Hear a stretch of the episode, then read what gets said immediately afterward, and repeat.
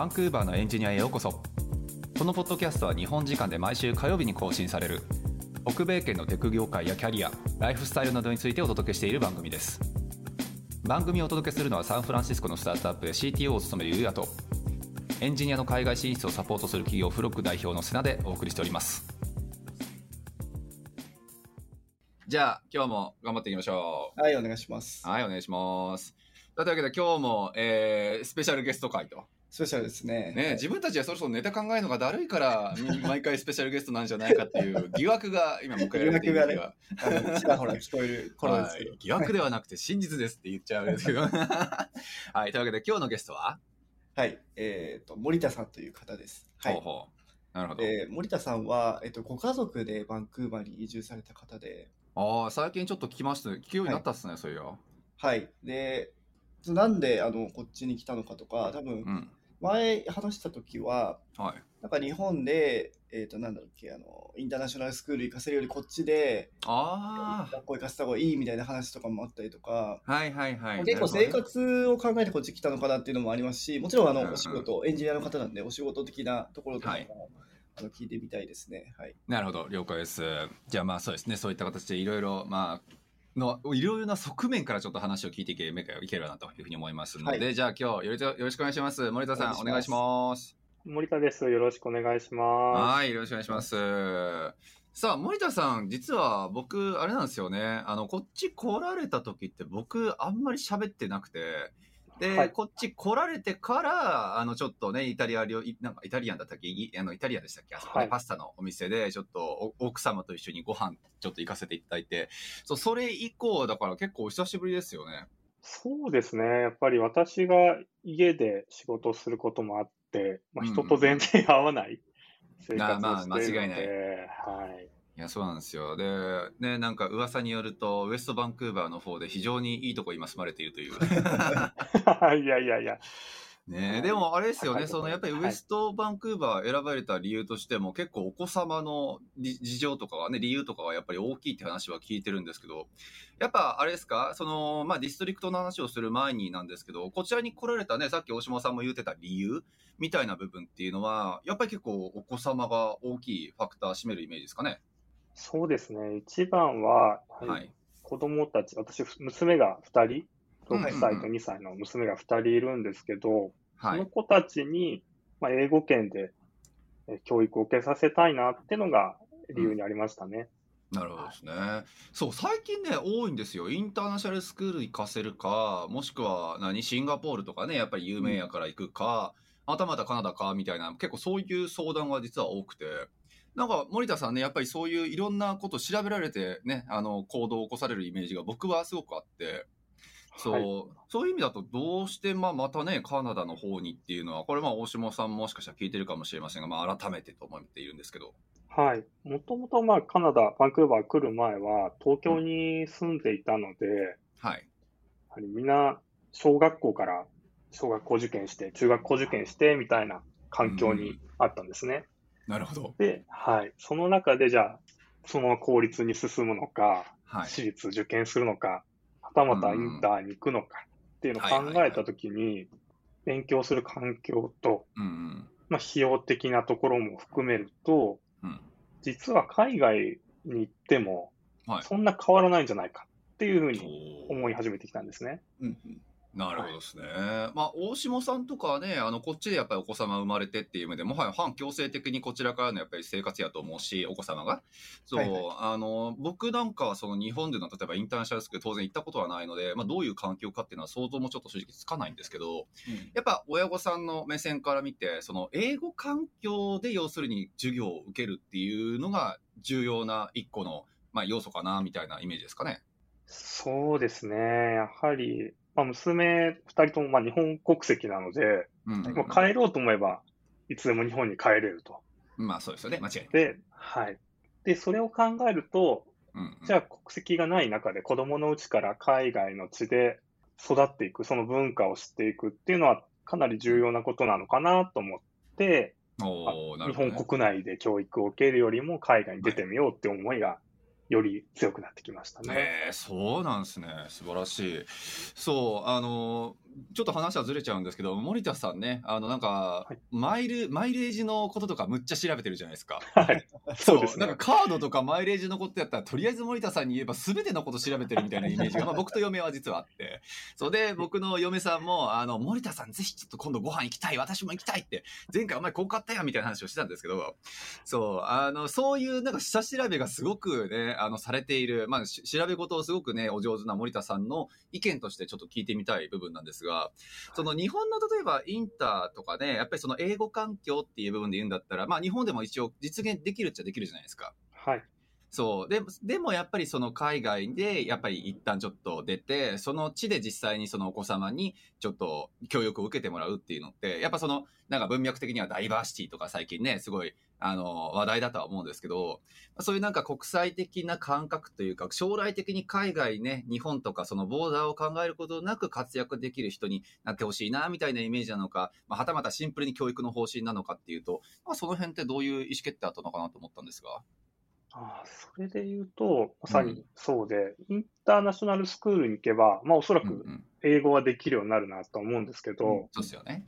ぱりに日本に住んでいると、まあうんいわゆる日本人というか、うん。ばかりなので、まあいろんな文化の方、いろんな人種の方、いろんな、まあ、国のから来てる方と一緒に育っていくっていうのはとても大切だなと感じてますね。はい。なるほどですね。やっぱダイバーシティ的なのか。大下さんのところは、え、小学校いつ、あと何年後だっけ？今2歳なので、うん。あとさ4年ぐ4らい。年くらいか。なるほどね。そういう時に、やっぱりこうなんか自分の子供どういう風になってほしいなって言ったらね、ちょっと押し付けがましいかもしれないけど、はい。ね、なんかそういう大下さんのやっぱりお子様が今生まれて、あの、これからちょっと教育をしていくっていうね、いろんな環境に身を置いていくっていう、大島ステさんステージだと、特にあなたの場合、アメリカもね、結構視野に入ってると思うので、はいはい。そう、なんかやっぱあるんですか？そのお子様僕生まれた、まだね、もいないので、そうそう、なんかこういうダイバーシティな環境でとか、あんまり意識はまだしたことないですけど、なんか大下さん的にはあるんですか？ちなみに。まあそうですね。まあ個人的にはあんまり想像はできないですけど、もちろんこっちで生まれてないので、うん。やっぱ話を聞いたりとか、まあここにいる子供たち、公園とかで見る子供たちを見てると、うん。やっぱり中国人なり、インド人なり、まあ、白人なり、うんね本当にいろんな国の人がいるじゃないですか。間違いないですね人種っていうんですかね。うんがいるから、なんかそれで育つのっていうのは結構いいんじゃないかなと思ってて、なるほどね。なんか前もそういう話しましたよね。ななんだっけ？したね。なんか瀬田さんが友達が遅刻してきて、そうそうそうそう。友達の言い訳がな何でしたっけ？あのね、そう違うのよ。なんかまあ、おおそらくアラブ系の人やったかなと思う,、思うんですけど、まあ、ヒンドゥー、いやな、そんなこと言ってあかんか。そうそう。で、その人は、要するになんか自分、俺が遅刻してきたら、あの、はい俺が怒ったのよ。そしたら、その友達は、あの、いよいよ、あの、僕が今日遅刻してきたっていうのは、神様がし、あの、そういうふうに定めたことやから。そう。君が怒るのはおかしいんだって言われて、ええそうかな、そうかなって。もう20秒くらいそいつの目の前でもう何も喋れずに考えたもんね。えそううん。あうんみたいな。そうだからまあそういうのを小さい頃からいろんな文化に触れることによって、うんいろんな文化を許容できる心とかそういう精はいはい神っていうのを養われるのかなとは思って、そこはすごい魅力的だなと思うし思いなまするほどね、はい、そういうことですね。いや、そうなんですよね。だから僕がまだ子供いないので、なんかやっぱりね、あの、嫁さんとも、あの、子供が実際に僕生まれたら、ね、どういうところでどういうふうに育てていきたいよねとかって話はやっぱ視はするんですけど、まあ言ってやっぱまあ机上の空論でしかなくて、そう。そういう面だと、まあちょっと森田さんにも大下さんにもいろいろな話聞いてみたいなとは思うんですが、まあね、ちょっと、あの、小学、森田さんとこお子様お二人何歳と何歳って言ってましたっけ？えー6歳と2歳ですね。?6 歳、2下の歳か。子は大下さんちと同じで、うんうんうんで、うん上の子は今、グレード1になりましたね。ああ、じゃあ下の子は大下家とバーサスするんですね。あの、し 大下家に負けんなって。でもなんかあの何回か一緒に遊ばせてもらったことあるんですけど。も、うんうん。結構なんか仲良くやってて。あ、本当？うんうん。楽しそうでしたよ。やっぱり同い年ぐらいだと。はい。はい。で、まあそういうちょっとね、お二人にも聞いてみたい部分っていろいろあるんですが、多分ね、このポッドキャスト聞いてる人で、例えばまあ日本でインターとか、えーあとはそうですね、まあ英語環境でとか、それこそシンガポールとかいろんな国のね、バイアスというか、まあなんか、あの、どうしようかなとか、いろいろ意見っていうか考えてあると思うんですけど、聞いてる人からすると多分、え、インターってそんな高いのかなって思うのが一つと、あとはやっぱりカナダである必要性じゃないですか。やっぱその多人種な国の中で、あのーなんかいろんなところから人が来てっていう部分やったら、まあ、シンガポールは本当になんか候補として、例えば俺の中ではありなのかなと一生思ってはいたんですけど、なんか森田さん的にはどうでしょう？まあ、インターはそもそも、まあ、候補にあったかなちょっとわかりませんが、まあ、その他の国でも良かったって思ったことってなかったんですかね？そうですね。まあ、うん。英語圏の国、まあ、カナダ、アメリカ、あ、やっぱイ英語圏ギリスをは、ね。はい、オーストラリア、ニュージーランドあたりを見ていて、はいはい。えーまあ、その中でビザが取りやすいところっていうのも考えていたんですね。はい。えで、そうなるとアメリカ、イギリスはちょっと外れてきてー、そうですね。うんはい間違いない。でオーストラリア、ニュージーランドも、まあ、候補に入っていて、本当にカナダと3カ国最後までどこにするかな、みたいな感じで、その3カ国なのか。はい、私はそうですね。はいはいはい。で、まあ、南半球がやはり季節感とか文化的なところでちょっと違うかなっていうのを個人的に感じていて、あの、え。ー私自身がちょっとニュージーランドに留学行ったりとかしてたので、うん。ああ、それでも知ってるし、みたいなのがはい。あったって、ことオーですかね。ストラリアにも友達がいたりとかで、うんうんうん。で、その3カ国で、本来は家族で下見に行ってみようっていう話をしてたんですが、う。ん。はい。ち。ょうどコロナになってしまって、どこも行けないっていう状況に、この2年前、3年前とかになってしまって。いやあの時期一番辛かったっすよね、本当に。そうです、そうです。なので、リモートで、まあ本当こういう感じで、現地に住んでる方にいろいろ相談しながら、うんうんもう最終的に、もうぶっつけ本番で、うん。いやカナダ、ー、そうっす。はい、あのーアジア人も多くて、うんうん。で、ANA の直行便があるバンクーバー ということで選びましたね。航空会社に感謝やな。はい。なるほどっすね。オーストラリア、ニュージーか。あの辺と比べるんすね。私はそうですね。うーん、なるほどあなの。ちなみになんかその最初の候補の中に英語圏でシンガポールっていうのが入ってなかったように思ったんですけど、入ってました？私は入れてないですね。うん。あのーまあ、それいくつかあって、うんうん。一つが、割と金融が強い国なので、エンジニアフレンドリーじゃないイメージがあったんですね。えー、なるほど。ああ、そうか。なるほどね。はい。あの、なんていうんですか、大企業のエンジニアとかは多分いいと思うんですけど、私みたいな個人でやったりとかうん。はいっていう方に関しては、ちょっとハードルが高いなっていう印象があって、はいはなるほどね。なるほど、ね。で、プラス政治的なところで、うん。あの、外国人が割と厳しいまあ立ち位置にいるなってのもありましたね。うん、それはちょっと俺も感じてて、シンガポールってそれこそディストリクト住むあの地区によって、日本、あの何人はなあのここれ以上増えちゃダメよとかあったりとあかね。そうです。はい。あとあれっすよね、確か、あの、カナダって、あの、こっちで就労ビザとか永住権とか取ったら、お子様って基本、こっちの国の人と同じ値段で生きるじゃないですか。そうです。公立の学校に公立の学。校にね、入れるっていうので、で、俺前にセミナーなんかやった時にシンガポールの方が来てくれた時に聞いたんですけど、シンガポールの場合は永住権取ったとしても外国人ステータスやとお子様を公立に入れるっていうのは結構難しいらしくって。そうです。はい。そう、そう、それ聞いたときに、そう、カナダは、そう、全然そんなことないんだけどなっていうふうに思ったのと同時に、なんでそうやって区分けしてるのかなってシンガポールに疑問を抱いたっていうのは実はあって。うんうん。そう、まあだからそれが多分もうずっと引きずってというかね、あの、引っかかっての分でカナダに一応、まあシンガポールが候補に入らなかったっていうイメージなんですかね、森田さんの場合は。そうですね。はい。いや、なるほどな。あの、オリラジの中田あっちゃんがシンガポール行って、ではいはいはい。そこのお子さんもシンガポールの現地校じゃなくて、インターナショナルスクールに入っているので、うん。それは果たしてって思うところが、私個人ではありましたね。なるほどですね。まあ、わかんないですけどね、あそこまでお、ね、あの、あの国に行くもう一つの僕が思いつく目的って、やっぱりタックスかなっていう気もちょっとしてたので、はい。はいまあ、ワンチャンね、オリラジの人のレベルやったら、お子様云々よりももしかしたら会社経営の方がって思いましたけどいや、それはあるかもしれないですね。税金の部分は。ああ。ねなるほど、なるほど。ありがとうございます。いや、そうか。まあ、そうするとね、カナダっていう分に関して選んだ、まあ、ある程度のなんかストーリーがちょっと見えてきて、すごく面白かったなって思うんですが、もう一個、ちょっとこれた単純に興味として聞きたいんですけど、インターナショナルスクール、日本のそういうところって、そんな高いんですか？そうですね。私がうんうんうん。調べてたところで、はい。まあ、保育園とかも含め、保育園、幼稚園ですかね、はいはい。含めなんですけど、うん。月に2、30万円とかするんですよね。月に30万、年はい間でしてました240万？そうです。鬼やな。で、えさらに、、はい。あ、保育、私はそうです、小学校とか保育。幼稚園と。かなんですけど、うん。プ。ラス、親がやはり外国人であったり、おっていうのが、まあ、条件とまではいかないですけど、そういった方を優遇するっていう形なので、はいはい我々、純粋な日本人の子供は、はいはい。やはり序列が下がってしまうので、序列。いやー、そういう感じなのか、あそこって。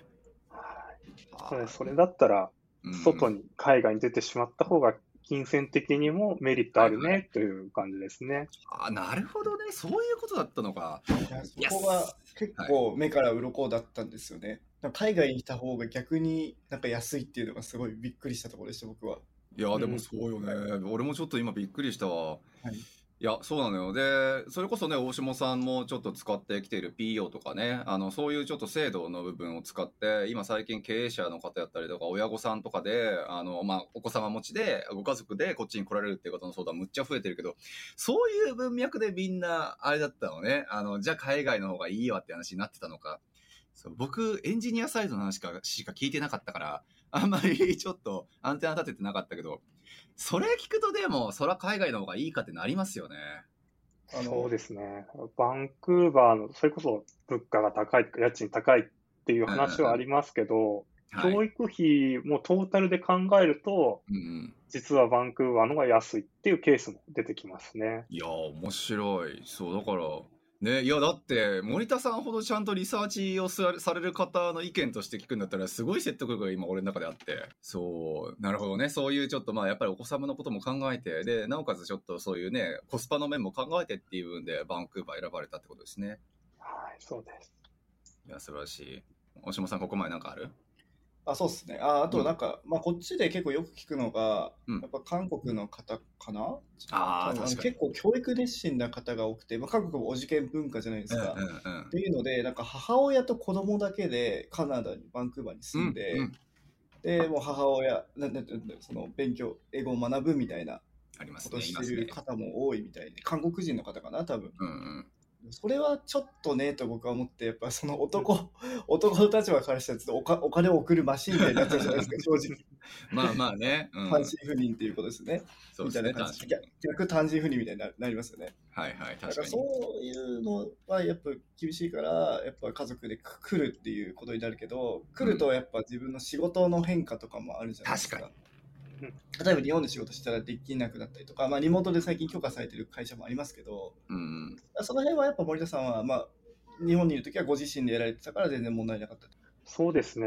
私はまあ日本でも会社を持っていて、うん日本でまだお客さんもいるんですけど、はい。もともと日本にいる時から夜、子供たちが寝た後に仕事をすることが多くて。で、こっちカナダに来てからも同じ生活スタイルなので、そうすると、夜、カナダ、バンクーバーの夜、まあ、10時、うんうんうん11時、12時とかになると、日本が昼間なので。むしろ日本側とは動きやすくなってますね。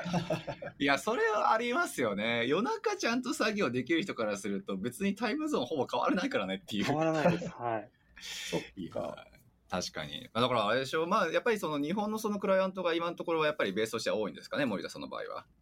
そうですね。日本のお客さんとやることも多いですね。うん、そういうことですよね。そう、結構その個人事業とか、あの、それこそフリーランスとかでこっちに来られ、まあ来たいなっていう風な相談もやっぱり多いんですけど、そうそう、まああの、森田さんね、あの、やっぱりこっちにその個人事業主としてっていう部分で、まあ自分ってでも日本会社持っていて、そういうステータスでこっち来られて、まあしばらく経つかなっていうふうに思うんですが、実際どうですか？そういうなんかこれからフリーランスとか、あの自分で会社を持ってこっちに来られる人に対して、なんかこれはアドバイスしといた方が良かったなとか、こういう問題が起こったなとかって、なんかここ、ね、渡航してからの間でありました？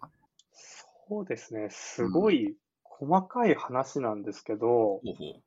やはり日本側での手続きって、うん法人でも個人でもなんですけど、はい。やっぱり書類の業務がすごい多くて、うーん。で、やっぱり郵便のやり取りとかが。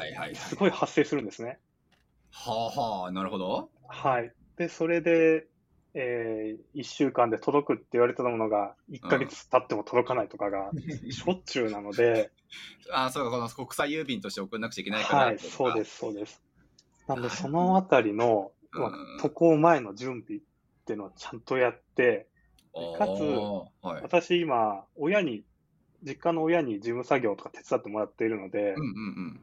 そのあたりを渡航後も日本で動ける体制っていうのを整えておくっていうのは、ああ、なるほどね。ちょっと重要かもしれないですね。その一般的な会社員との違いというか。うーん、なるほどっすね。そうか、日本で僕も別に会社作ったことがなかったんで分かんなかったんですけど、そんな、やっぱりやりとりが多いもんなんですか？その会社になってくると。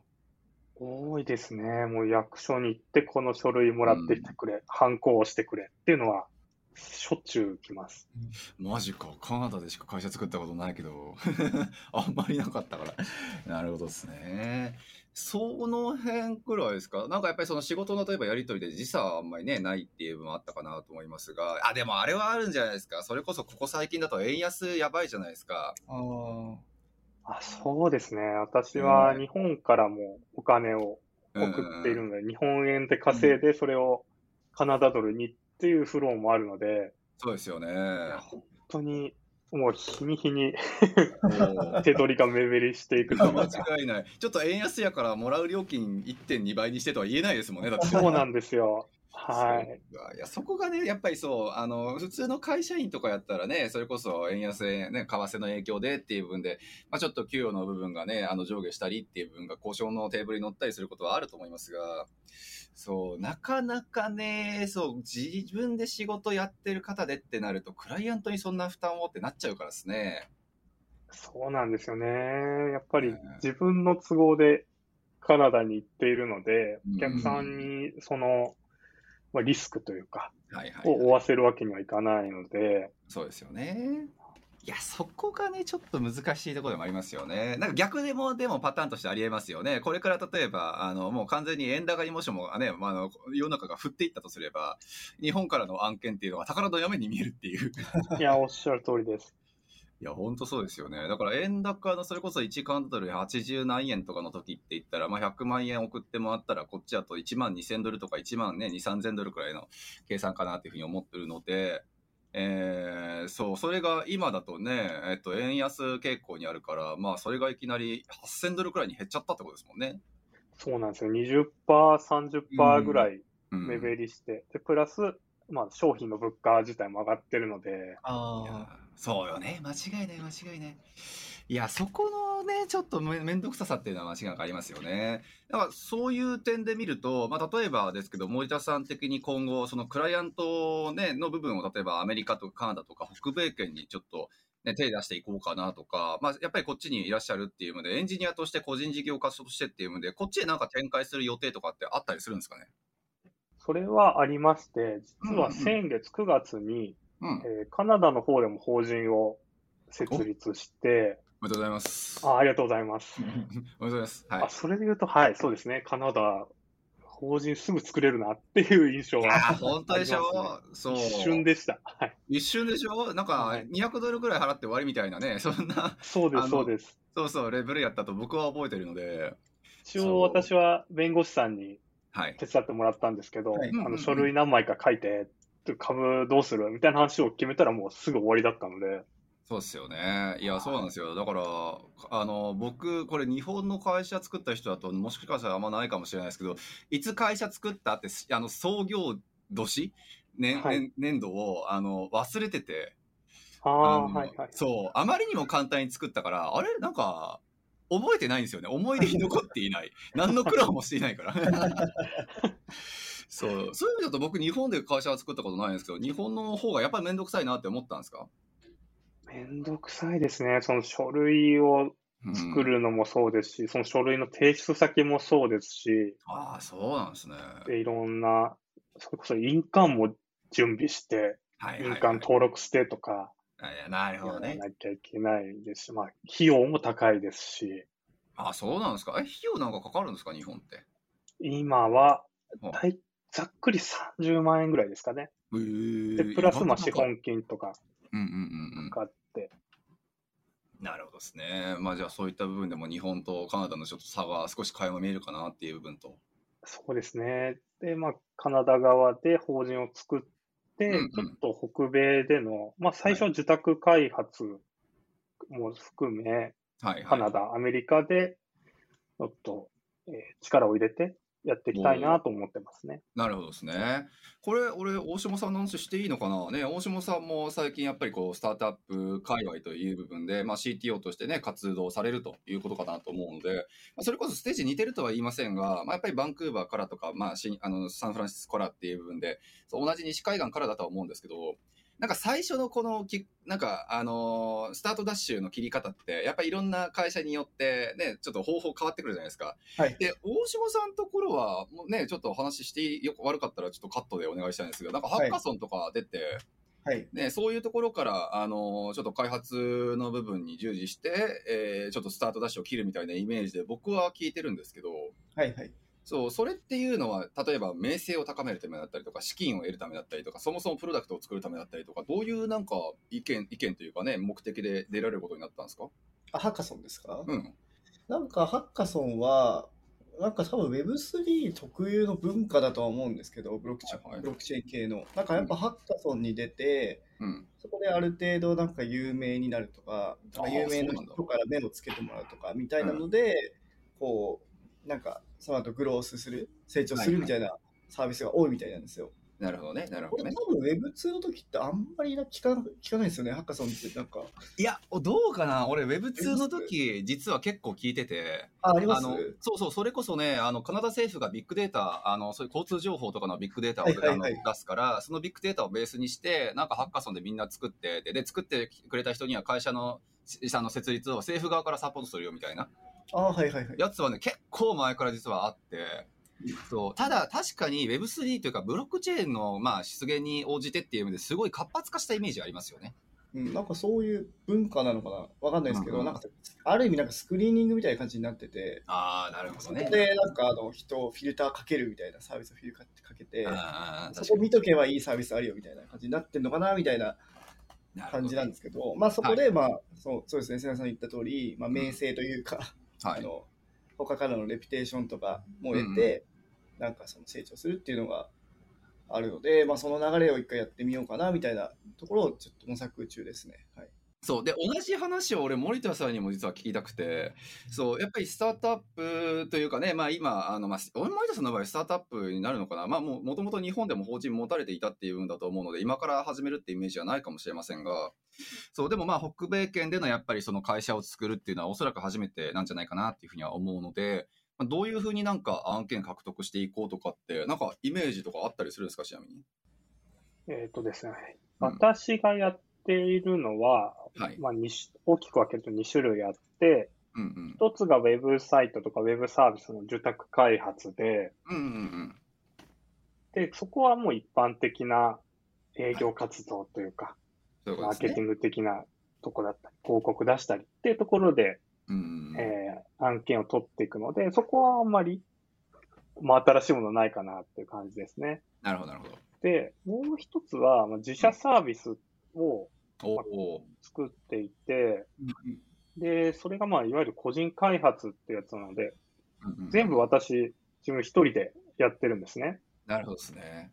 なので、そうなると、自分で企画して、うんうんでコード書いて、で、マーケティングもやって、で、お客さんのカスタマーサポートとかもやってっていう形になってきますと。なるほどですね。はい。その時の集客とかは、うんやっぱり、私個人に紐づいてる方っていうのが最初のクライアントに、とかユーザーさんになってくれることが多いので、はいはい。はい。ちょっと最近は SNS とかブログとか頑張らないとなって思ってるところですね。それでっていうのもあったんですね。そう、た結構森田さんを SNS 上で見かけることが少し増えたなって そうです、そうです。思っていたんですが、なんか SNS ウィークかなって思っていたんですけど、そうか、法人のことなんかも含めた上での広報をちょっと意識してるってことですね。そうですね。やっぱり会社、まあ、法人としてあるんですが、はいまあ、書類上は私一人なので、うんうんうん。会社イコール私自身みたいな形になるので、自分がどれだけ、さっきの、うんうんえー話じゃないです、ハッカソンの話じゃないですけど、どれだけそのコミュニティに知られて、うんうんうんそこからユーザーになってくれるかっていうところを、特に最近は意識してますね。なるほどですね。なんか最近大島さんあれねここのポッドキャストに来る人のネタで個人開発がビなんかキラーワードになりつつありますね。あ、確かに、そうですね。あそうの、大使さんから始まって、京平さん。京平さんね。まさにね、森田さんもね、個人開発もされてて、はい。ねだから結構個人開発っていう分も次のね自分の食いぶちにだったりとかやっぱりまあ次のちょっと稼ぎの柱にだったりとか、ね、そういうのをやっぱり考える方々すごく最近増えてるなって思うしあとこっちのねやっぱりあの受託案件する会社っていうとまあ大体はデザインエージェンシーとかまあエージェンシー系がこっちだと多いとは思うんですがそうエージェンシー系も結構ブロックチェーン系で例えばプラットフォーム持ってたりとか自分で SaaS のプロダクトなんか持ってたりとかっていうのがすごくやっぱ、まあ、こっちだとかなり多いと思うので。そう、なんか日本のね、自宅系の会社さんって本当に自宅だけしてるってイメージがあるんですけど、結構その辺は森田さんはああれですか？そういうこっちの会社をちょっと意識されてっていう風なイメージで個人開発と自分のプロダクトと持つようになったのか、もともと自宅だけで終わるつもりなかったってことですかね？そうですね。まあ、受託は、まあ、ちょっと言い方悪いですけど、うんあの、あのライフワークとライフワークってあるはいはいありますねはい懐かしいわライフワークはもう自分でやっていきたいことで、うん。で、食うためのお金を稼ぐライフワークは、まあ、受託開発だと思っていて、なるほどですね。なので、受託は、本当に、うんえーお金を稼ぐっていうところに、まあ、正直フォーカスはしてる部分はあります。なるほど、なるほど。ただね、はい。その自社サービスの方が、今はヘッドレス CMS とかを作っているので、うんうんうんなので、その CMS を使ってくれるユーザーさんを探すっていう目的でも、えー受託であウェブサイトの開発とかもやってますね。なので、一石二鳥みたいなのをちょっと狙ってます。なるほどですね。そうですよね。ご自身でそのヘッドレスの CMS、名前何でしたっけ？まあ、執筆って言うんです執けど、筆か。執はい。筆。日本の、日本語のまあ執筆、各執筆と、はい。こうなんか、シップ、その提供する的なのシップをちょっとかけて、で、えー作られてる。でも CMS、はい。ヘッドレス化するって確かあれでしたっけ？あの元はもう本当にゼロから森田さんが作られた CMS ってイメージですか？はい、そうです。あの、もうゼロから作って、で、えーはい。私自身が Ruby でいろいろサービス作ることが多いんですけど、はい。やっぱり、えープロダクト作って、マーケティングやって、オンドメディア作りたい、ブログ作りたいっていう時にワードプレスを入れるうんってことが多いんですよね。うん確かでにすが、まあ、ワードプレス、PHP が、えー好きではないので、な なんで毎回ワードプレスは触んなきゃいけないんだっていう思いがあって、い。なるほじゃど、ね、あもう、はい、自分の好きなように作れる、使える CMS を作ってしまおうっていう思いでうん。作りましたね。なるほどっすね。いや、その考えのあの、プロセス楽しいですよね。やっぱりこう、一般的に流行ってるのこれやけど、俺これ嫌いやから。じゃあ自分で作ってまえっていう。そうです。いや、素晴らしい。大下さんもね、ちょうど結構、俺と会った時くらいかな。あの、CMS のヘッドレス化っていう部の文脈だと、結構いろいろ意見もらったこともあったかなと思うので、はいはいはい。そうね、あの、やっぱりそういう時に森田さんのサービスがやっぱり頭の中に結構思い浮かべて、そう、まあ CMS をそもそもヘッドレスから最初から提供しているっていう部分で自分でプロダクト持たれてるっていうふうに聞いていたので、ね、どういうなんかプロセスでそれ作ろうと思ったのかなって思ったんですけど、やっぱりワードプレスなんですね。そうですね。なので、まあ、はい私のその執筆っていうサービスも、基本的にはワードプレスと、まあ、はい互換性があるように作っていこうとは思ってますね。なるほどですね。素晴らしい、素晴らしい。はい、ちょっとあの意地悪な質問してもいいですか？はい。はいなんかその CMS ってあのえー、とヘッドレスの CMS 結構いろいろありますよね。例えば、はいあの有名だと Contentful。うん、はいそうね。確かあれドイツのサービスですよね。うんはいあるんですけども、なんかその辺とのなんていうの差別化とかってどうやってやってるのかっていうのと、あ確かに。さ例えばその時なんか WordPress が嫌だってなった時に別に Contentful とか使えばいいよよかったわけじゃないですか。うんはい結局ははいなんでそこで自分で作られたのかなって。なるほど。えっとですね。まあ、もちろん、他どういうサービスあるかなっていうのはういろいろ探したんですが、いえー良くも悪くも何でもできるサービスが多いというか、いいろいろカスタマイズできますよ、みたいなのが多かったんですね。うん。で、そうなると、結局そこの CMS をいじる時間って増えるよねっていうふうに思っていて、で、そう考えたときに、ワードプレスの良さって、もう、うん。もう数分でブログが立ち上がるみたいな。で、うん。ブログを書くタイトル、本文入れてカテゴリー選んでみたいな、はいそこのシンプルさっていうのは好きだったので、うんううんん。そこだけを抽出したヘッドレス CMS を作りたいなと思ったんですよね。なるほどね、なるほどね。なので、現状はカスタマイズみたいのは、そのサービス上ではできなくて、やりたいことはそれぞれの方が、まあ、フロントのなりなんなりで、JavaScript でいじってくれればいいじゃん。はいはい。そう、CMS のサービスとしてはカスタマイズの機能みたいなのは出さなくていいかなとは思って、なるほどですね。まあじゃあコンテンツを振ると比べてもそれこそし機能性っていう部分もかなりもう絞りに絞ってっていう部分で、その代わりシンプルなあのまあ構成を提供することができ、あんまり考えることもないよねっていう風なまあものが作りたかったってことですよね。はい、そうです。もう、絞ってます。絞りに絞って。ななんでこの質問したかっていうと、なんか以前そのアウトプットをした時の話で、うんなんかみんな何を作ったらいいか分かんないって話をしてましたよね。いたね。はいはいで。で僕はじゃあその時にじゃあ自分メモ帳アプリでもいいじゃんみたいな。で自分が本当に使いやすいと思うメモ帳アプリを作ればいいじゃんみたいな。でそれが、は例えば他の人が作ったとしてもうん多分自分なりのカスタマイズで作れば別にそれはオリジナルになるからみたいな話をしたと思うんですけどうも、ん。まさに森田さんはそれをやってるなっていうのを今ね。思いました。はい。いや間違いないよね CMS なんてしかもヘッドレスヘッドレスで文脈切ったとしてもまあ CMS なんていっぱいあるじゃんっていうね、はい中でのやっぱり自分が欲しいのはでもその同じカテゴリーかもしれないけどこれなんだっていうねうんこの機能とこの機能のこれが自分で作りたかったんだっていうのがやっぱり先にちゃんと立ってるからちゃんとオリジナリティにねつながっているっていうはい。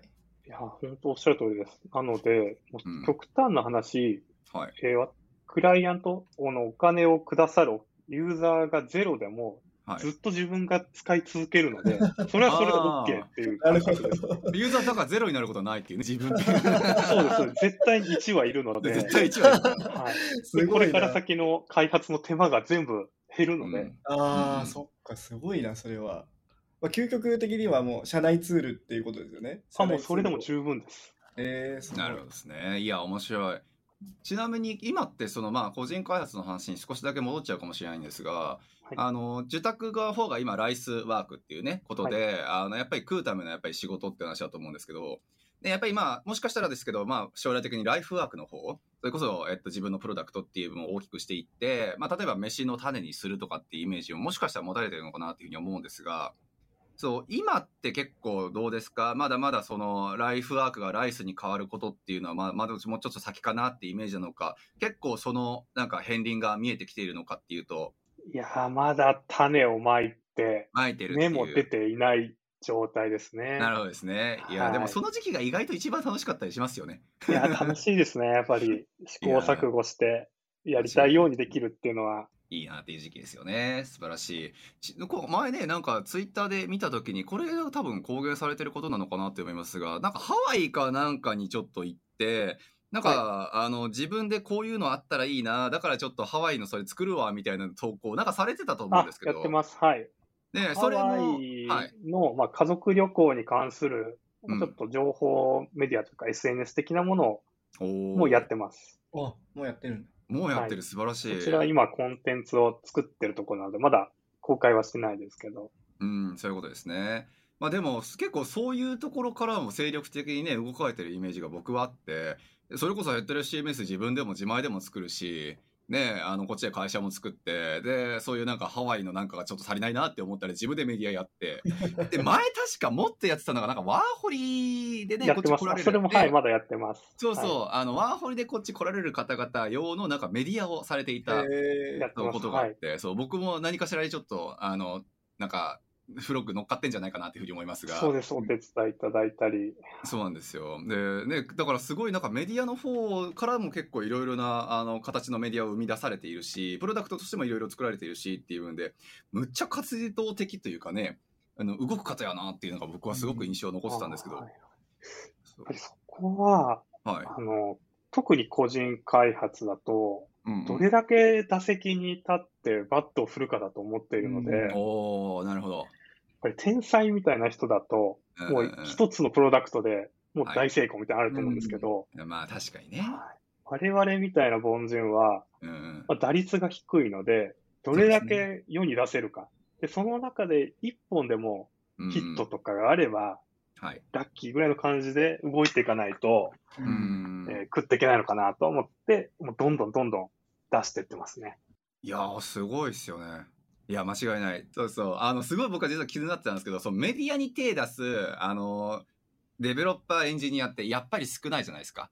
はい。あの、はいそう、自分がやっぱり、まあメディアってね、自分のそれこそ温度メディアとして、なんか、あの、なんていうの？あの、今までの例えば就活の経緯とか、ね、自分のブログっていう文脈やったら結構たくさんいると思うんですが、そう、やっぱりこの、こういう情報源が必要だから、あの、こういうちょっとメディアを作ろうって、やっぱりする人ってなかなか少ないなと思っていて、まあ理由の一つとしては正直そのメディアの会社だったりとか、メディアを発祥として、なかなかこう、スタートアップで大きくなった会社とかね、やっぱり正直あんまり知らないし、そうっていうのがちょっと理由としてはもしかしたらあるのかなっていうふうに僕は思っていたんですが、なんか森田さん的にはそのメディアをするモチベーションというか、まあ、例えばそのメディアのね、はの中で発生した問題やったりとか、意見やったりっていう部分を、例えばプロダクトに落とし込むっていう瞬間が出てくるのかもしれないし、なんかそういうなんか、どうしてメディアをする意気込みがそんなに高いのかなっていうのはちょっと聞いてみたかったんですけど、そうですね。まはい。もともとは、えー日本で友人と起業した時の最初のプロダクトが、はいまあ、。就活生向けのメディアだったっていうのが、一番最初のスタートですねなんなので、当時は正直そこまでうウェブんメディア、ブログ的なものに興味はなかったですね。なるほど、なるほど。はい。で、その中で、その流れでいろんな方から、じゃあうちもオうんウンドメディア作ってとか、うんいう話も来て、たくさんブログ、オウンドメディアとかを作ってくる中で、やっうんうんぱり、あここもあまりうまく言語化できないんですけど、うん。はい。ウェブメディアの楽しさみたいなところ。がちょっと芽生えてきて、なるほど、なるほど。あの、私自身が、はい。これちょっと話前後しちゃうんですけど、うんうん。えーコンピューターサイエンスの学校の出身ではないんですね。なるほど、なるほど。はい。はい。なので、あんまり技術、ゴリゴリの技術を使ったうんうん。うんプロダクトとかサービスにはあんまり興味がなくて、えー、なるほどね。最新の、だちょっと大島さんの前で言うのもあれですけど、Web3 とか正直よく分かってないんですよ。なるほど、なるほど。し、あんまり興味もないっていうのは正直なところではいはいはいは、いで、もともとそうやってたのが、まあうんうん。えーちょっと経済学的なところ、はいはい。人がどう、情報を得たらどう動くのかとかを研究してたのもあって、うんうんうんうんうん。そこに割と直結してるのが、はいこのウェブかなと。うん自分でこういう情報を提供したら、うんそれこそアクセスしてくれた人がうんうん。どういう情報を得てどう動くのかとかっていうのは、あすごい面白いなっていうふうには思ってますね。ーなるほどですね。メディア本当に技術的には全うんくすごいものはやってないんですけど、はいはい。やはり情報を提供できる量っていう意味で言うと、うんうん。メディア、ウェブメディア、ブログっていうのははい。多いので楽しくはありますね。なるほどですね。結構その辺で自分のこうなんか生き様というかね、これまでのなんか経緯みたいなのがすごく反映されやすいですよね。そうですね。間違いない。大島さんもそれこそ Web3 のね、界隈で今はあの会社を起こすっていうことで、ずっともう活活動されてると思いますが、はいはい。そうそう。結構そのやっぱり今まで、その前のね、タイミングとかだと、やっぱりこの SF 界隈での D2C のやっぱり業界にいたと思うし、なんかやっぱりあそういうのあるんですか？自分のやっぱりこう、所属する今の環境やったりとかっていう部分が自分のこう考えを変えるきっかけになって、じゃあ今はこういうの作りたいとか、これから先こういうの作りたいとか、結構いろんな業界最近ね、やっぱりあのいるいる大下さんの意見としては、今の森田さんの話はどうするのかなってちょっと思ったんですけど。ああ、でも僕はでもやっぱその、雇われだったので、ずっと。うんうん。あそこの会社の、なんかその、はその業種の、うん。なんかエンジニアリングの仕方っていうのをやらないといけないんですよね。うん、まあね例えば D2C だと、やっぱマーケティングとめめちゃくちゃ密密にこう密接してるので、はい。例えばそのなんだろう、まあ先ほど森田さんが言ったように、その、うんなんだろう、臨時心理学的な人がどう買うのかとかっていうのも考えつつ、一緒にこう作っていくみたいなのをしないといけなかったですね。なるほどね、なるほどねはあ。りますね。でも多分森田さんはそそもそもがその根本的にそういうところがあるんですよね。多うん分僕とは違って。僕はやっぱそのその時々に合わせてあわなんか自分を変えてるって感じなんですけど、はいはいはいはいはい。うんなるほどね、なるほどね。そっちの方がなんか一本筋が通ってていいなと思いましたけど。はい。あでも結構大島さんの場合ってね結構こういう技術がとかこういう例えばエンジニアのコミュニティがとかっていうのもねいろんなやっぱり情報収集の一環としてっていうのもやっぱり精力的に動かれてるイメージが僕は持ち持っていてはいはい。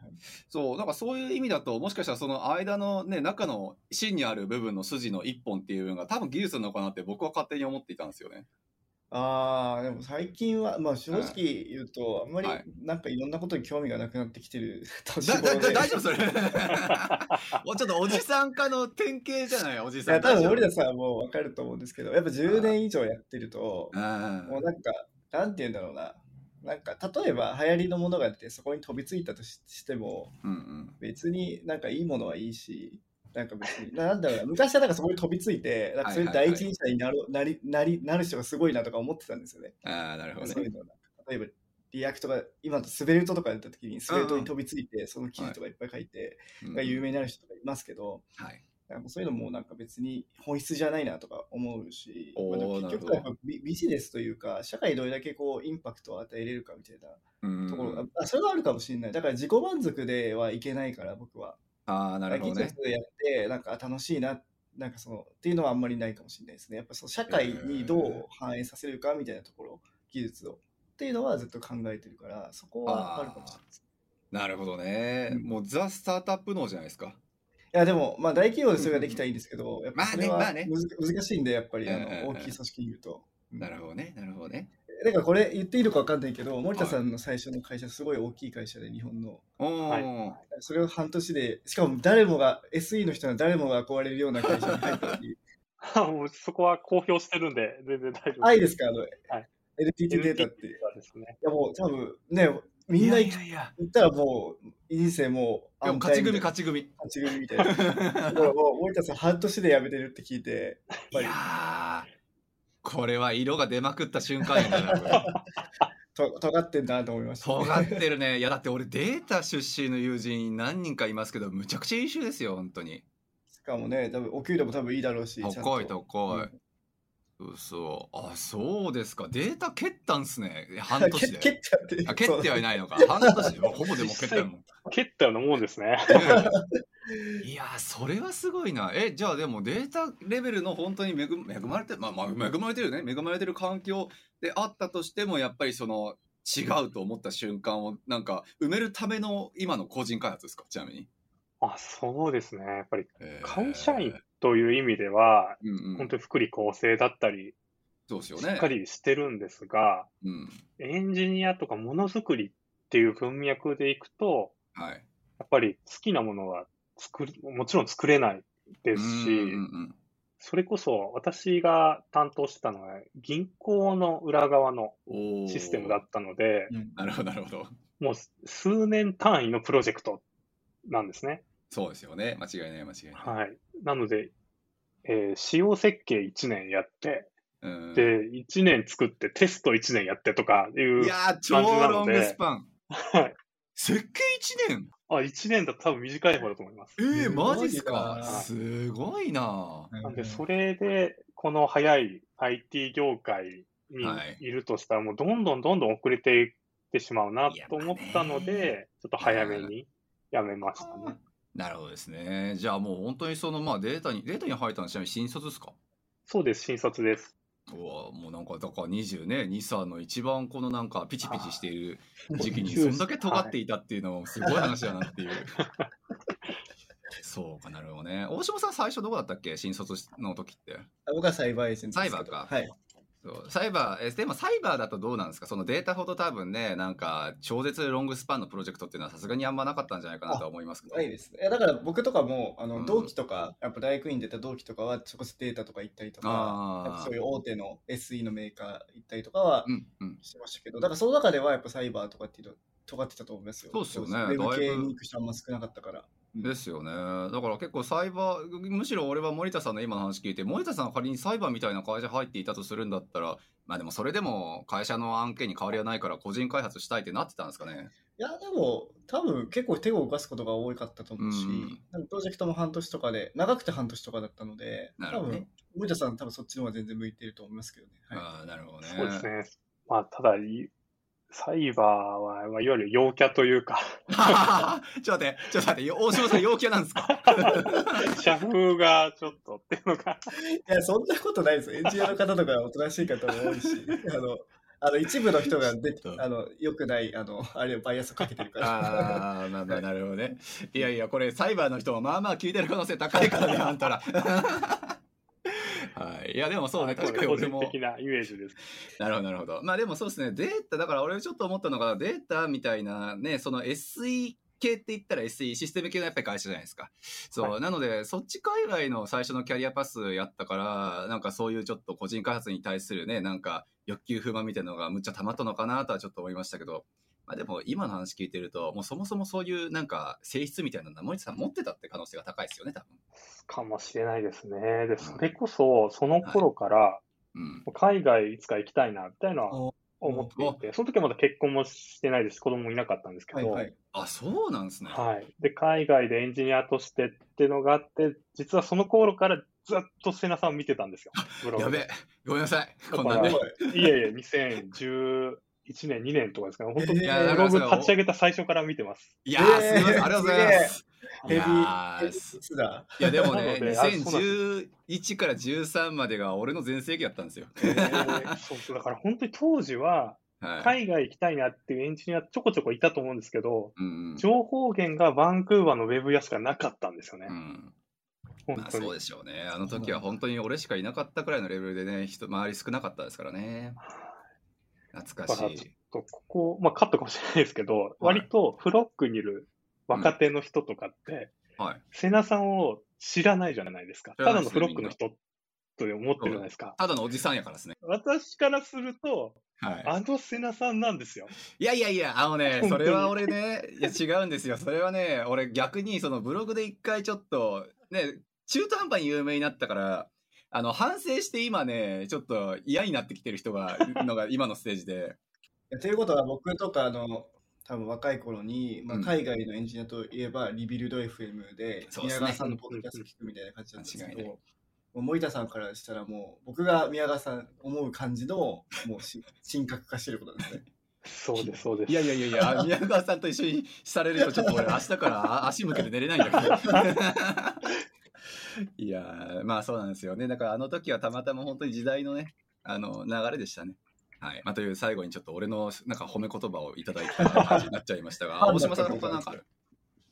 えー、そうですね、まあ、うんあの、なんかもう少しあのキャリアの話とか聞きたかったんですけど、まあ、これそういうのは多分、こあと個人開発の話、もっと具体的に確かに。聞きたかったです。その辺もなんか深掘りして、こまた今度あのお聞きしてさしたいです。はい。はい。はい、大丈夫ですまた。そうですすね。今度ちょっとまた呼ばせてもらってもいいですか、そしたら。はい、ぜひお願いします。はい例えばあの、なんかハワイのあのメディアができたタイミングとかで、うんうん。まあ、そのメディアの説明とか、あの詳細とか教えていただければ、そうね。どういうふうに作ったんだとか教えてもらいたいですね。うんはい。あの僕らも微力ながらね宣伝にもちょっと協力できるかなと思うしね。ありがとうございます。はい、はい。個人開発系の話は聞くね本当にもうネタが尽きないから楽しいよね。あそうだから今日とか子育て会になると思ったら、もうやっぱり個人開発のお話がすごい面白くて、いやまあどうしてもそっちなるよね。そうそうまあやっぱ技術のお話が面白いですね。いやはい間違いない。まあ子育てもねもちろん絶対聞きたい人多いと思うし、そうそうあのその辺の話もぜひちょっと深掘りしたい部分もあるんですが、そう次回はじゃあちょっとね個人開発周りとか。とテックのちょっと部分野に少し寄った話聞ければなと思いますので、またぜひお越しいただければなと思います。はい、ありがとうございました。はい、ありがとうございました。